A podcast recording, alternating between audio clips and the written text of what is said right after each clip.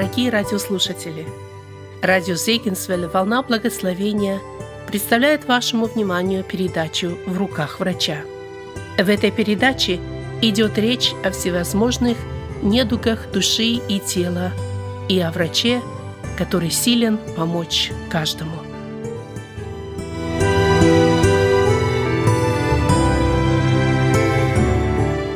Жить, невзирая на обстоятельства – Чувства следуют за мыслью. Были ли вы когда-нибудь в гневе? Испытывали ли чувство ревности или отчаяния? Без сомнения, все из вас испытывали эти сильнейшие чувства. Помните ли вы, о чем вы думали, когда испытывали эти чувства? Я уверен, что в этот момент вы не размышляли о любви и нежности. Эмоции реальны но в них нет ничего необычного. Более того, эмоции можно предсказать, так как они являются реакцией на то, о чем мы думаем. Бог сотворил их последствием, а не причиной. Они мгновенно и естественно следуют за тем, о чем мы думаем. Большинство людей не знают, что им делать с отрицательными эмоциями. Если вы когда-нибудь испытывали отрицательные эмоции, то тогда вы понимаете, почему такое количество людей бегут к психотерапевтам в надежде избавиться от гнетущих чувств. Никому из нас не нравится отвратительно себя чувствовать. Поэтому мы ищем немедленного облегчения или принимаем что-либо, лишь бы чувствовать себя лучше. Мы размышляем таким образом: если я только смогу избавиться от эмоциональных страданий, то тогда все пойдет как надо. Звучит хорошо, но в жизни все происходит по-другому. Если мы хотим изменить наши эмоции, мы должны изменить свое мышление. Недавно эта истина приобрела для меня дополнительное значение, когда я ехал из графства Ориндж в Калифорнии через Лос-Анджелес в северный Голливуд. Я ехал по шоссе и вдруг заметил, что на приборной доске, взятой на прокат машины, замигала красная лампочка. Лампочка сигнализировала мне о том, что настало время проверить двигатель. Лампочка вскоре погасла, и я перестал беспокоиться. Через несколько минут сбоку ко мне подъехала машина, и водитель в ней начал жестами активно объяснять мне, что с моей машиной что-то не в порядке. Я опустил стекло, и меня просто поразил сильный запах бензина. Я посмотрел на топливный датчик и увидел, что бак уже наполовину пуст, хотя я проехал не более 30 километров. Сначала я подумал, как же это я смогу найти заправочную станцию на этой автостраде до Лос-Анджелеса. Я не успею навстречу. Затем мое воображение заработало уже на полную мощь. Я представил, как к моей машине сбоку подъезжает другая машина, пассажир опускает стекло и выбрасывает тлеющую сигарету в мою сторону, то есть в сторону машины, из которой льется на дорогу бензин. Раздается взрыв, и пламя охватывает мою машину. В отчаянии я пытаюсь расстегнуть ремень безопасности, но тот не хочет расстегиваться. Вскоре пламя охватывает мою одежду, и тело мое обгорает с головы до ног. Как вы думаете, на этом мои мысли остановились? Никоим образом. Я задумался о том, уплатил ли я взнос за полис страхования жизни, как воспримет Эми новость о том, что я сгорел заживо в машине на дороге в Лос-Анджелес. Вскоре я уже представил себя лежащим в гробу, как рядом стоят друзья и родственники, и тяжело вздыхая перешептываются, принимая во внимание все обстоятельства случившегося. Выглядит он ничего. В то время как моя фантазия разыгрывалась все больше и больше, я отчаянно искал выезд с автострады и молился о том, чтобы мне только доехать до заправочной станции, на которой рабочие смогут починить машину. Можете представить мою радость, когда я увидел знак выезда. Я съехал с автострады и направился к заправочной станции. Управляющий станцией заявил мне, что они починить машину не могут и что мне надо проехать еще полтора километра до другой станции. Вы не можете себе представить, насколько я был счастлив, когда добрался до этой второй станции, и там мне сказали, что они смогут устранить неисправность. Пока я ехал по автостраде, Мое сознание было наполнено только страхом. Но теперь меня переполнял гнев. Я был зол на компанию по прокату машин за допущенную оплошность. Они должны были знать о том, что топливный бак у этой машины подтекает. Мое волнение еще более усилилось, когда я вспомнил о том, что опаздываю на встречу. Затем я снова подумал о том, что произошло бы, если бы кто-то выбросил в мою сторону тлеющую сигарету. То, что я представлял себе, вполне могло бы произойти, но этого не произошло. Я добрался до заправочной станции. Машину отремонтировали. В компании по прокату машин извинились, и служащие ее разговаривали со мной весьма вежливо. Оказалось также, что люди, на встречу с которыми я направлялся, также опоздали. Мы все прибыли к месту встречи приблизительно в одно и то же время. Хотелось бы мне иметь совершенную веру во время всего происходящего — верить в то, что Господь позаботится обо мне. Но этого не произошло. Вместо этого у меня в сознании были страх, волнение и гнев. Была ли моя реакция необычной? Нет. Это лишь доказывает тот факт, что люди склонны фантазировать и думать о худшем.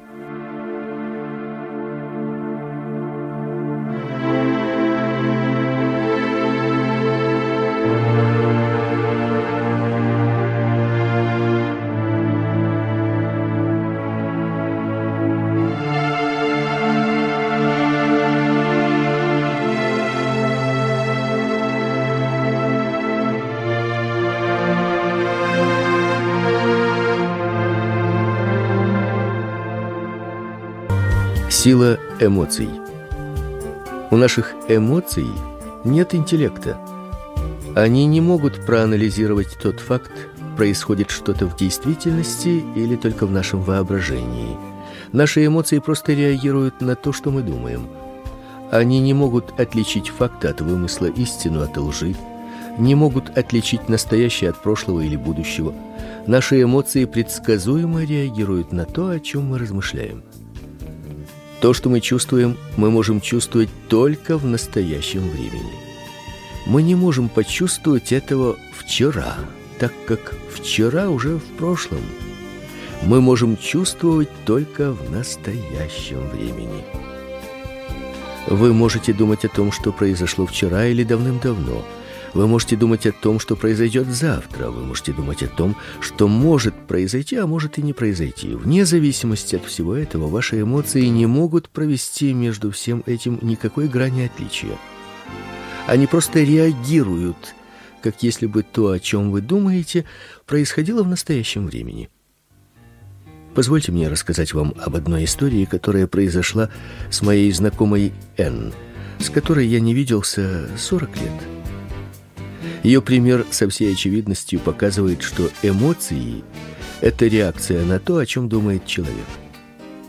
Как-то я приехал в свой родной город Ньюкасл, штат Индиана. Было 5.30 утра, когда зазвонил телефон в моем гостиничном номере. Поначалу я подумал, что это звонок горничной. Но нет, звонила женщина, сказавшая, что она прочитала в местной газете статью о моей жизни, общенациональной программе «Человек человеку», и о моем служении. Я не виделся с Сен с того самого времени, когда закончил среднюю школу. Она закончила школу на один год позднее меня, но я знал Энн достаточно хорошо, потому что она встречалась с моим лучшим другом Эдом. После окончания школы Эд уехал в колледж, но незадолго до этого он попросил Энн выйти за него замуж.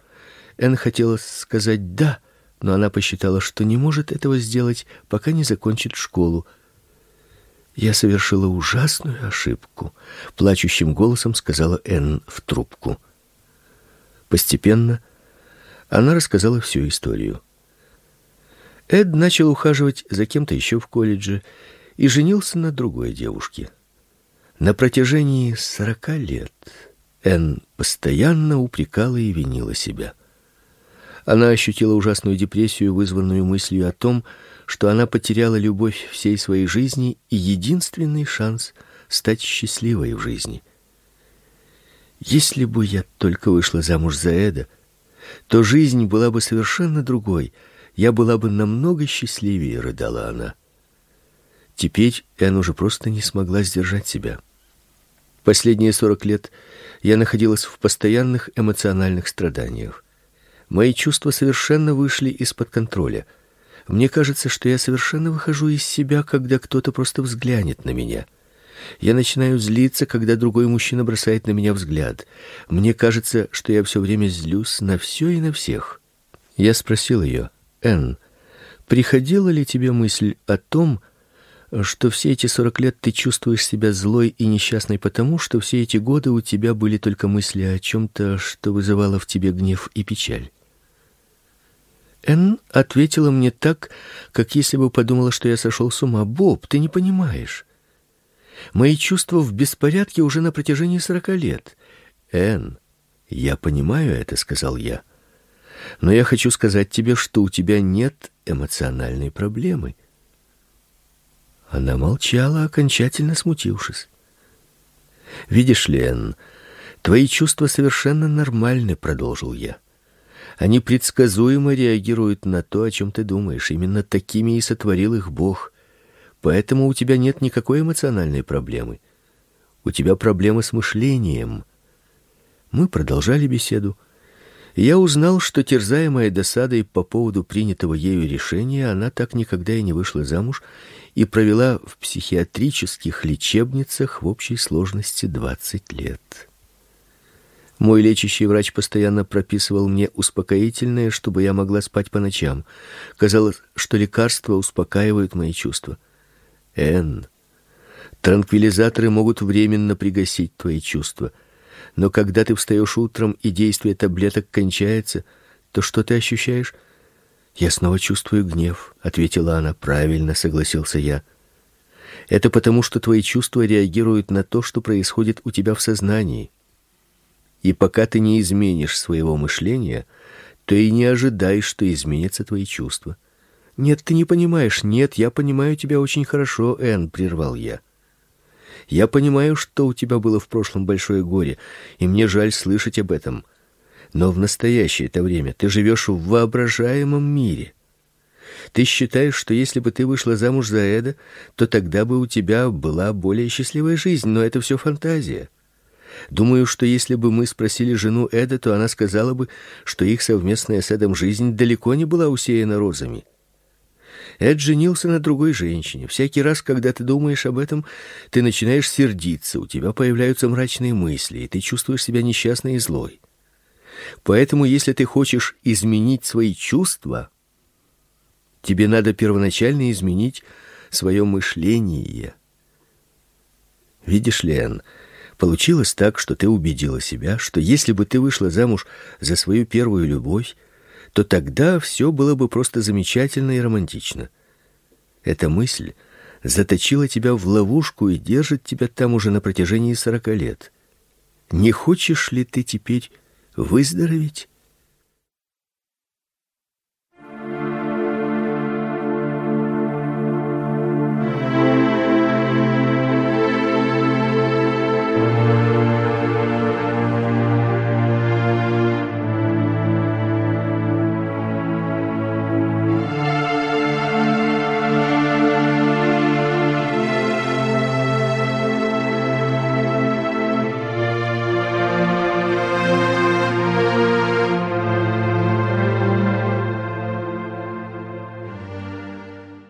Если ты хочешь изменить свои чувства, тебе надо сначала изменить свое мышление.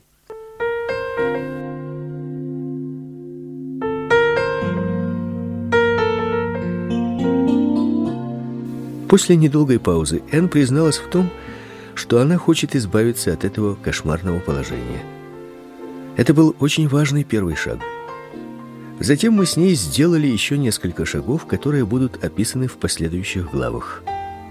После часа разговора по телефону я почувствовал облегчение в голосе Энн, как если бы тяжелая ноша свалилась с ее плеч. Наконец она поняла взаимосвязь своего мышления и чувств и поняла, что сначала ей надо изменить свое мышление, чтобы выздороветь. Я выслал Н несколько кассет под общим названием «Как одержать победу над депрессией и стрессом». Через несколько месяцев я получил от нее письмо, в котором говорилось, что содержание кассет помогает ей изменить жизнь. Приблизительно через год мои друзья в Индианаполисе организовали встречу и пригласили на нее несколько человек из моего родного города. На встречу приехало много знакомых, в том числе Эд со своей женой и Энн. Тем вечером я справился у Энн о ее самочувствии. Она сказала: "Я чувствую себя гораздо лучше". Несколько раз я возвращалась к своему прежнему образу мышления и видела, как я снова начинаю раздражаться. Как только я понимала, что происходит в моем сознании, как сразу же в течение нескольких минут я снова возвращалась к действительности, и мое эмоциональное состояние приходило в норму. Я спросил ее, что она чувствует сегодня, когда рядом с ней находится Эд. Она ответила: "Боль еще не ушла окончательно, но я чувствую себя лучше на сто процентов". Необходимость сделать выбор. Я считаю, что самый главный вопрос, который я задал Н, был: "Хочешь ли ты выздороветь?" Обратите внимание, я не спросил ее, хочешь ли ты изменить обстоятельства. Вопрос состоит не в этом. Во многих случаях вы не можете изменить обстоятельства, но вы можете принять решение о том, как вы будете на них реагировать. Вам не обязательно впадать в гнев, не обязательно погружаться в депрессию, у вас есть выбор вы можете решить и дальше придерживаться старого образа мышления, что вызывает в вас депрессию, или же вы можете позволить Богу преобразовать ваше мышление. Такой подход несет в себе мир. Все мы должны научиться воспринимать жизнь в ее реальных проявлениях и трезво взирать на обстоятельства, возникающие на нашем жизненном пути – Помните, Иисус сказал: "В мире будете иметь скорби". Осознание того, что мы столкнемся с трудными жизненными обстоятельствами, помогает пригасить их влияние. А знание того, что Христос единственный якорь во время шторма, поможет нам подготовиться к жизненным трудностям. Недавно у моей помощницы Джоди и ее мужа Джо Наступили трудные времена, которые помогли им осознать собственную слабость и довериться Господу. На протяжении десяти лет они отчаянно пытались завести ребенка. Они четко следовали указаниям врача, но беременность так и не наступала. Вы не можете изменить обстоятельства, но вы можете принять решение о том, как вы будете на них реагировать. Однажды Джоди пришла в офис с широкой улыбкой на лице, и по ее возбужденному виду это могло означать только одно, что она беременна. Все сотрудники в офисе, семья и знакомые радовались этому. Мечта Джоди и Джо о том, чтобы родить ребенка, получала таки свое воплощение. Джо уже представлял себе, как он будет учить маленького Джо кататься на велосипеде, как они будут вместе ходить на рыбалку. Через два месяца их радость обернулась горем. У Джоди был выкидыш, и эта новость повергла всех в печаль. Именно в таких жизненных обстоятельствах нам необходимо принять решение. Джоди и Джо знали, что они могут несколько месяцев или даже лет оплакивать потерю ребенка, или же они могут радоваться тому, что они имеют. Имели же они друг друга. У обоих хорошее здоровье. Христос их спаситель. И у них есть надежда на то, что у них еще будет ребенок. Они могут сделать выбор и испытать мир Божий, превосходящий всякое понимание. Испытать этот мир даже в минуту горького разочарования. А так как Джоди и Джо верили во Христа, то они испытали его мир и радость. Христос любил их, когда они испытывали боль. Его любовь, радость и мир происходили из того факта, что они полагались на него в самые затруднительные моменты своей жизни. Когда на нашем пути появляются затруднения, то нет ничего необычного в том, что мы испытываем некоторые чувства, хотя мир хочет заставить нас поверить в обратное. Сами по себе эмоции и не хороши, и не плохи. Как я уже сказал, они всего-навсего представляют из себя реакцию на то, что происходит в нашем сознании. Именно такую функцию и возложил на них Господь. Помните историю с Джоном и Биллом в первой главе? Джон был полностью сокрушен новостью о том, что у него нашли вирус иммунодефицита. Его положение просто заставляло его беспокоиться и со страхом смотреть в будущее. Что теперь произойдет? Сколько мне еще осталось жить? Что случится с моей женой?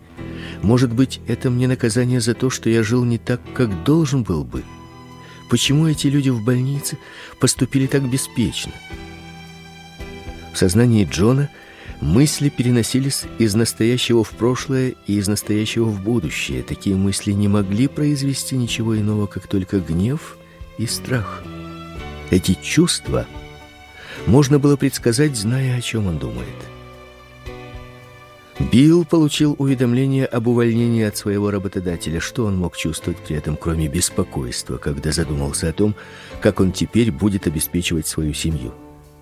Его мысли сконцентрировались на неуверенности в будущем, и беспокойство было естественной эмоциональной реакцией на это. Я думаю, что теперь вы видите, что наши эмоции не нуждаются в исправлении.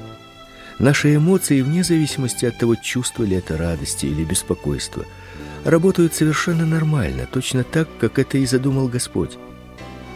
Но наше мышление должно быть обновлено – если мы хотим жить, невзирая на обстоятельства.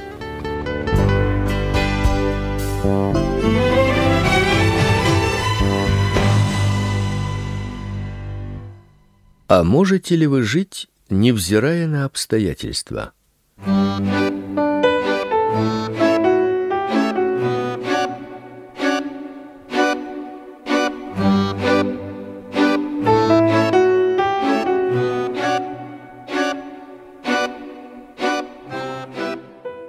Моя жена Эми знает, что такое испытание. Она родилась в Советском Союзе в то время, когда там царил сталинский режим. Режим, управлявший страной с помощью страха и террора. Историки подсчитали, что за это время приблизительно 60 миллионов людей погибли в концентрационных лагерях во время чисток и от голода. В период с 37 по 41 год эти зверства достигли своего пика – Многих представителей крестьянства, интеллигенции, людей, вся вина которых состояла в том, что они закончили университет, а также христиан, выстраивали в очередь на расстрел или ссылали в трудовые лагеря, в которых они гибли. В это время, когда Эми было всего полтора года, ее отца арестовали и сослали в Сибирь. Когда Эми было шесть лет, немецкая армия захватила Украину и установила новый режим в том поселке, где она жила. Через год Эми с матерью отправили в вагоне для скота в Германию на рабский труд в концентрационном лагере. После победы над Германией, будучи в освобожденной Европе, ее семья скрывалась от советских чиновников, желающих вернуть их в СССР. Эми выросла в стране, гражданство которой она не имела. Выросла так и не увидев отца. Обстоятельства ее жизни – были поистине нестерпимыми на протяжении многих лет. Моя жена рассказала свою автобиографию в книге «До свидания не значит прощай». Это история великой веры и надежды. Мария, мать Эми, была замечательной мамой, и в своей жизни она никогда не позволяла себе ожесточаться. Миллионы людей, так же как и она, пострадали в годы Второй мировой войны. Но не все люди реагировали на жизненные обстоятельства так, как это делала мать Эми. После того, как Эми написала о своей истории, она получила множество писем от людей, которые пережили нечто подобное, но так никогда и не смогли оправиться от гнева, горечи и ненависти. С этими чувствами они прожили всю оставшуюся жизнь. Каким образом получается так, что один человек выходит из жизненной трагедии победителем, а другой погружается в депрессию? Ответ удивительно прост. Ключ к решению этого вопроса в том решении, которое мы принимаем. В трудных жизненных обстоятельствах человек должен принять решение, от чего или от кого он или она будут зависеть. Человеческое сознание может быть запрограммировано или человеческой философией, или истиной Слова Божия. И от нас зависит, на что мы будем полагаться в тот момент, когда сталкиваемся с затруднениями. Если мы надеемся на то, что можем изменить обстоятельства и людей вокруг нас, то тогда мы начинаем двигаться, как я это называю, по спирали в глубины депрессии. Что такое депрессия? Прежде чем мы рассмотрим, как человек может испытать депрессию, мы должны понять, что же такое депрессия. Депрессия это эмоциональное состояние печали, отчаяния и уныния. Есть множество симптомов, которые характеризуют состояние депрессии. Вот несколько подобных симптомов. Озабоченность самим собой, страх и беспокойство, печаль, потеря положительного отношения к другим людям, устранение от других людей и своих занятий, самоосуждение, беспомощность, в худшем случае желание умереть.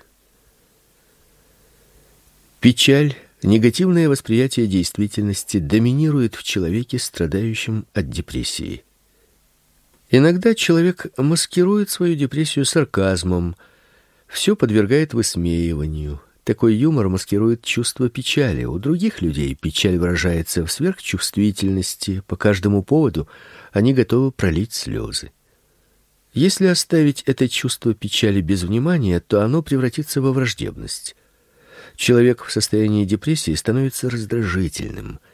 В добавление ко всему, люди в состоянии депрессии или начинают беспокоиться обо всем, или становятся совершенно безразличными к окружающему миру. С течением времени эти симптомы усиливаются. Человек начинает ощущать себя попавшим в ловушку обстоятельств. Вы можете посмотреть, например, на молодую супружескую пару, у которых ребенок появился через девять месяцев и один день после свадьбы. Они планировали провести вдвоем достаточно времени, прежде чем завести детей.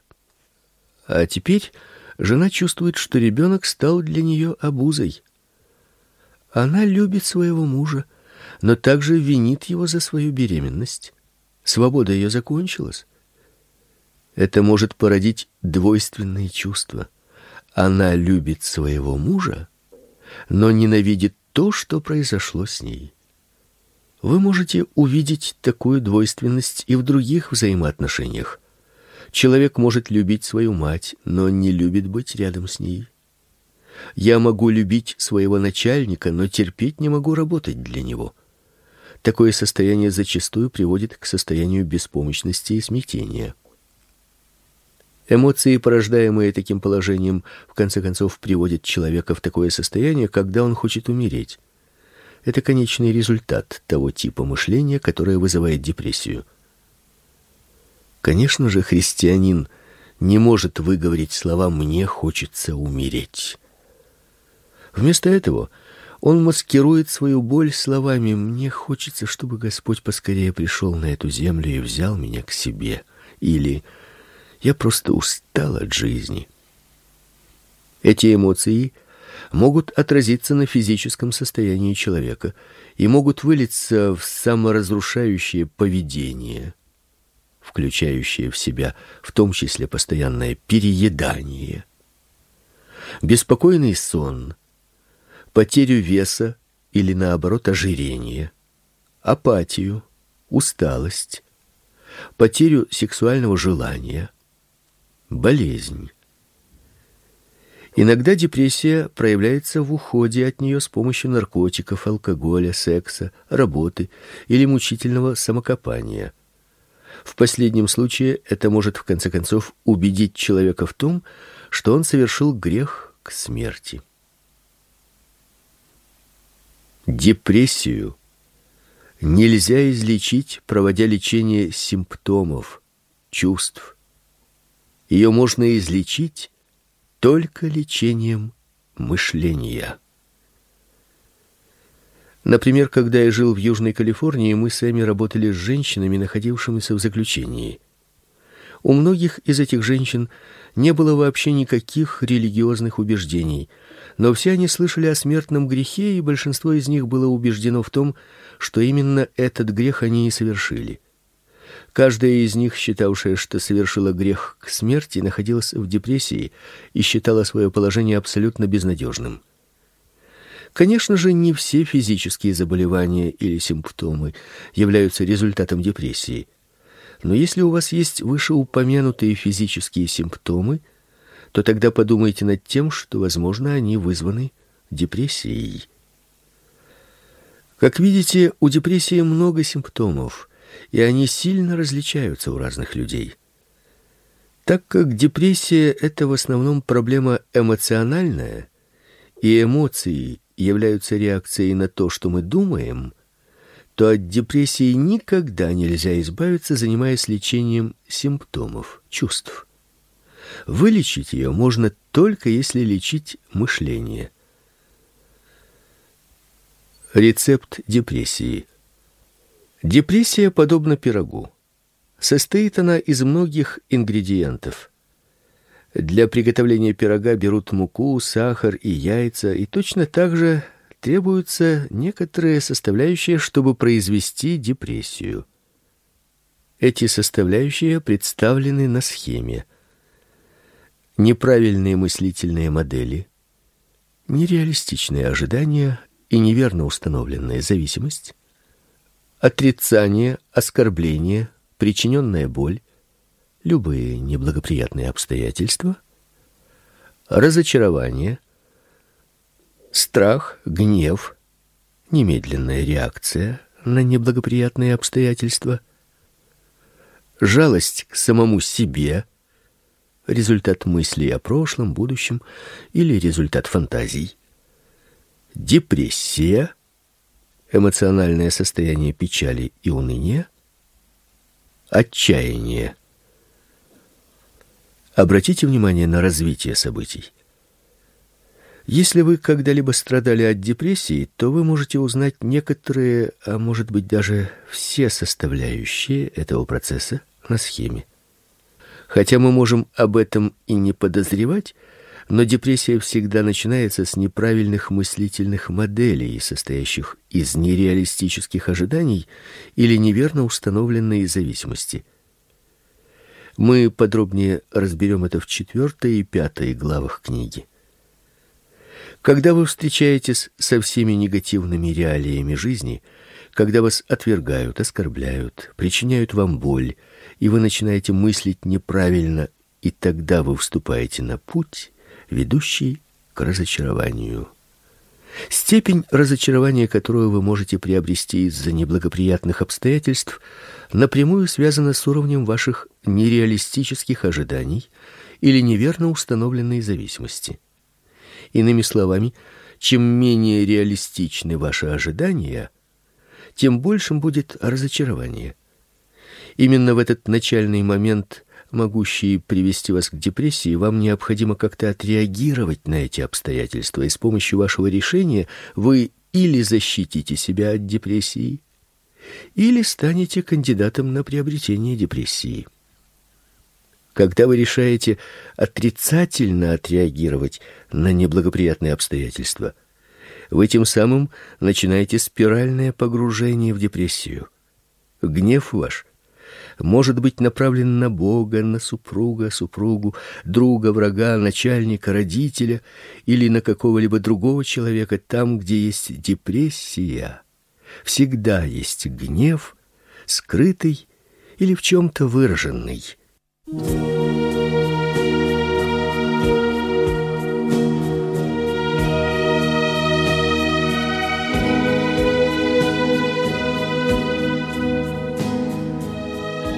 Связь страха с гневом. Голос Тома дрожал от волнения, когда он рассказывал мне свою историю. Между ним и его женой нарастало напряжение. Аргументы в спорах звучали все громче и повторялись все чаще. Вчера чаша терпения была переполнена. Она готова была совсем уйти от Тома, если тот не обратится за профессиональной помощью. Итак, что же мне делать с моим темпераментом? спросил Том. Я по-настоящему люблю Синди, но по какой-то странной причине я веду себя как маньяк, кружащий вокруг дома. Иногда это случается со мной и на работе. Я боюсь, что в конце концов меня уволят за мое поведение. Я изо всех сил стараюсь контролировать свой темперамент, но все равно у меня все кончается вспышкой гнева. Я много раз исповедовался перед Богом и просил простить меня, но ничего не меняется. Как же решить эту проблему? Я задал Тому еще несколько вопросов, чтобы прояснить ситуацию, и затем сказал ему нечто, что весьма удивило его. Честно говоря, Том, твоя проблема не во вспышках гнева. Причина, по которой ты внешне ведешь себя агрессивно, состоит в том, что внутренне ты очень боязливый человек. Твой гнев это второстепенная реакция на глубоко укорененный в тебе страх. Люди обычно очень удивляются, когда я говорю им это. И Том не был здесь исключением. Я обнаружил, что страх это скрытый корень множества внешних проблем, от которых страдают люди. Я хотел бы привести тебе один пример, чтобы показать, что я имею в виду, Том, продолжил я. Предположим, что ты один идешь ночью по улице. Я, твой друг, увидел тебя издалека и решил подшутить над тобой. Я прячусь за деревом и прыгаю из-за него на тебя с громким криком, когда ты проходишь мимо этого дерева. Какова будет твоя первая реакция? Страх, ответил Том. Правильно.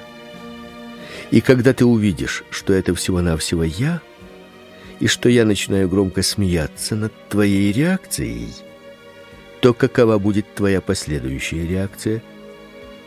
Скорее всего, я убью тебя. Как ты считаешь, что произойдет, если это событие будет повторяться еще и еще? Думаю, что я буду бояться и злиться все это время. Том был прав. Страх это такое чувство, которое парализует человека. Человек, который постоянно живет в страхе, проявляет это в том, что постоянно сердится на кого-то или на что-то. Если мы не сможем понять это, то тогда мы попадем в замкнутый круг борьбы с симптомами гнева и не сможем даже осознать, что первопричиной здесь является страх. Это все равно что бороться с сорняками, обрывая им лишь головки. Если вы оставите корни сорняка в целости и сохранности, то они вскоре поднимутся опять. Давайте возвратимся к нашей схеме по развитию депрессии и разберем еще одну ситуацию. Если вы полагаете, что ваш супруг, супруга или какой-либо другой человек сделает вас счастливой, счастливым, то тогда вас ожидает разочарование, так как он или она – не могут вести себя так, как вы того ожидаете. Именно в этот момент появляется страх. Вы начинаете опасаться того, что этот человек так никогда и не сделает вас счастливым. Страх того, что этот человек так и не сможет удовлетворить ваши нужды, заставляет вас предпринять попытки изменить этого человека или начать манипулировать им. Ваш страх нарастает, а ваши попытки контролировать этого человека терпят неудачу. Естественный результат всего этого разочарование и гнев. Если вы позволяете этим чувствам поедать вас, то это естественно приводит вас к тому, что вы начинаете жалеть самого себя.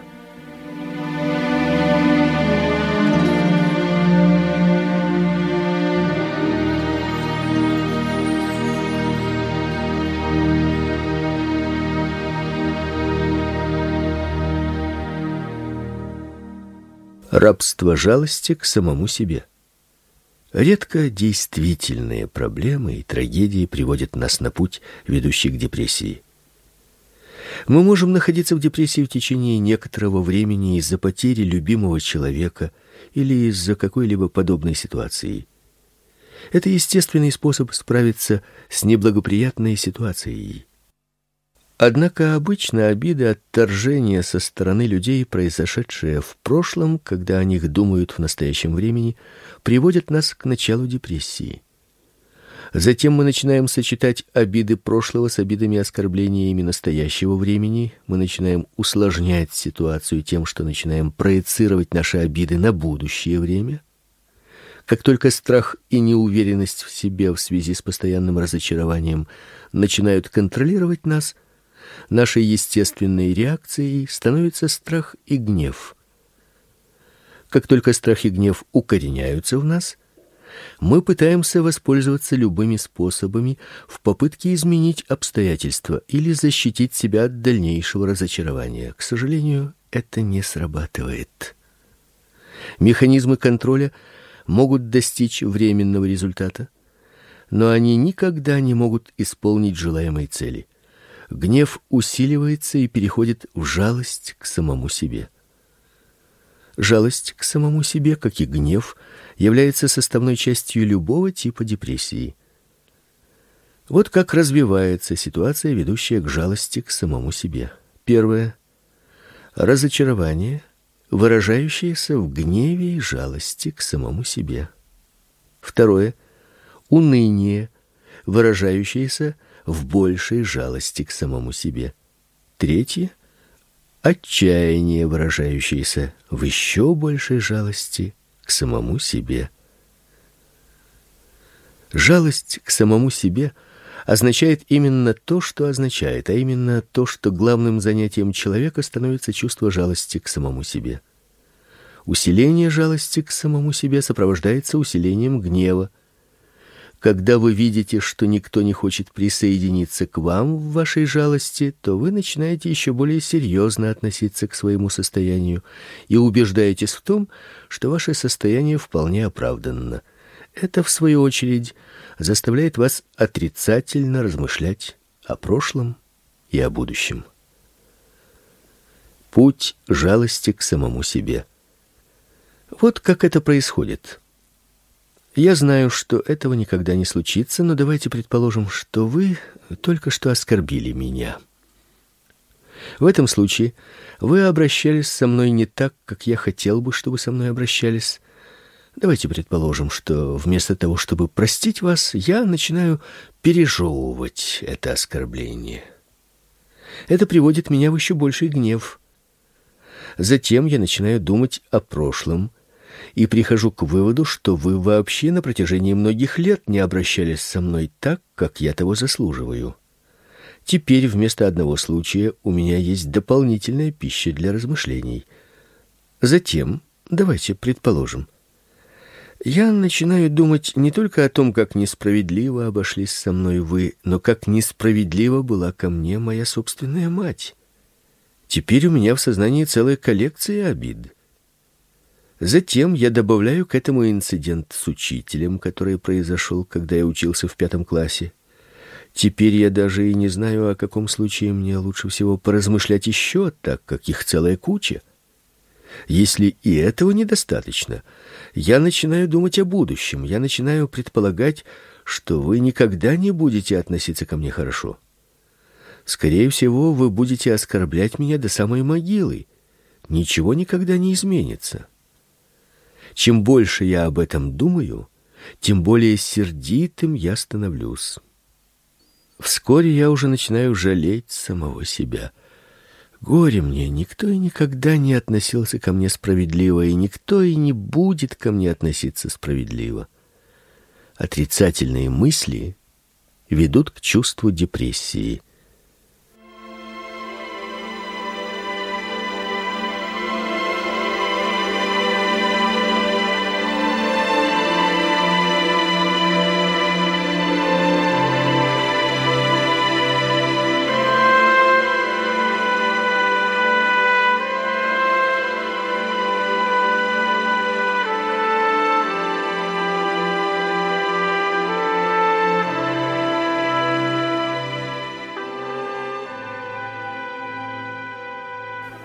Человек, погруженный в жалость к самому себе, обычно развивает в себе нереалистическое отношение к действительности и начинает говорить «Бог против меня, весь мир против меня, нет никого, кто выступал бы на моей стороне» или «Я просто неудачник». Я всегда был неудачником и всегда буду неудачником.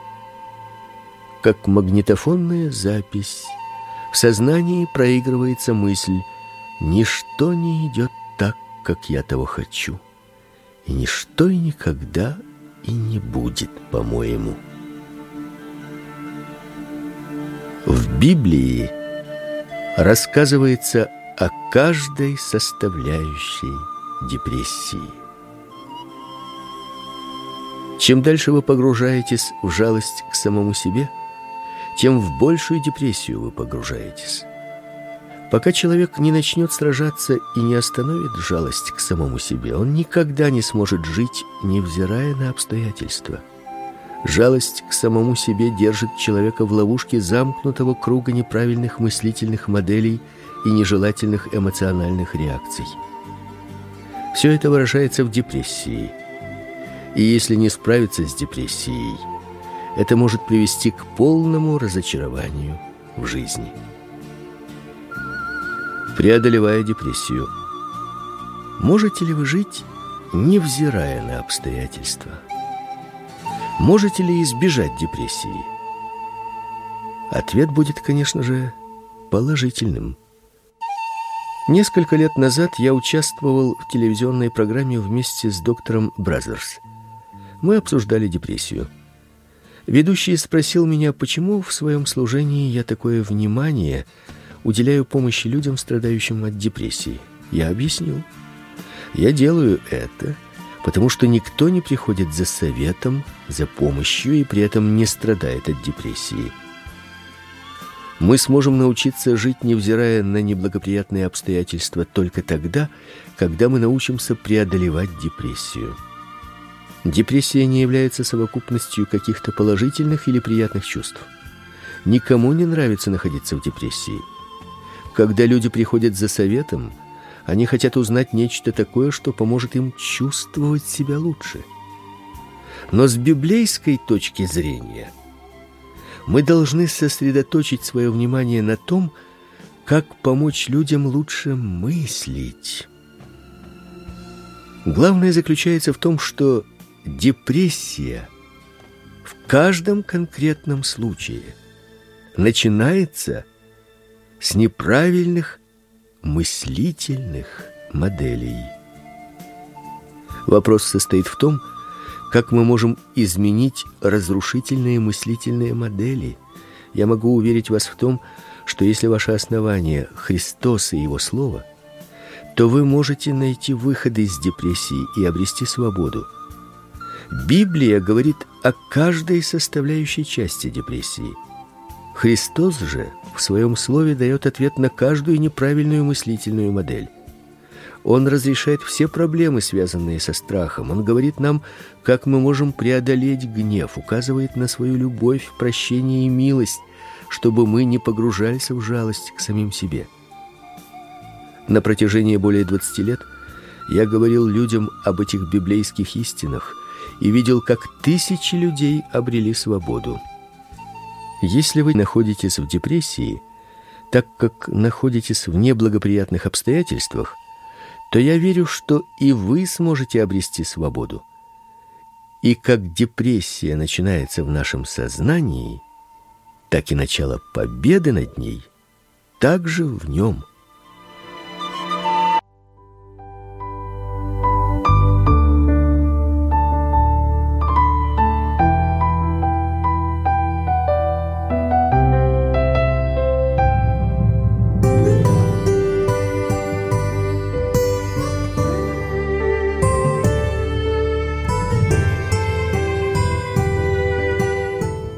Дорогие друзья, если вы сейчас в унынии или в тяжелых переживаниях, то сам Бог предлагает вам свою помощь, говоря, «И призови меня в день скорби, я избавлю тебя, и ты прославишь меня».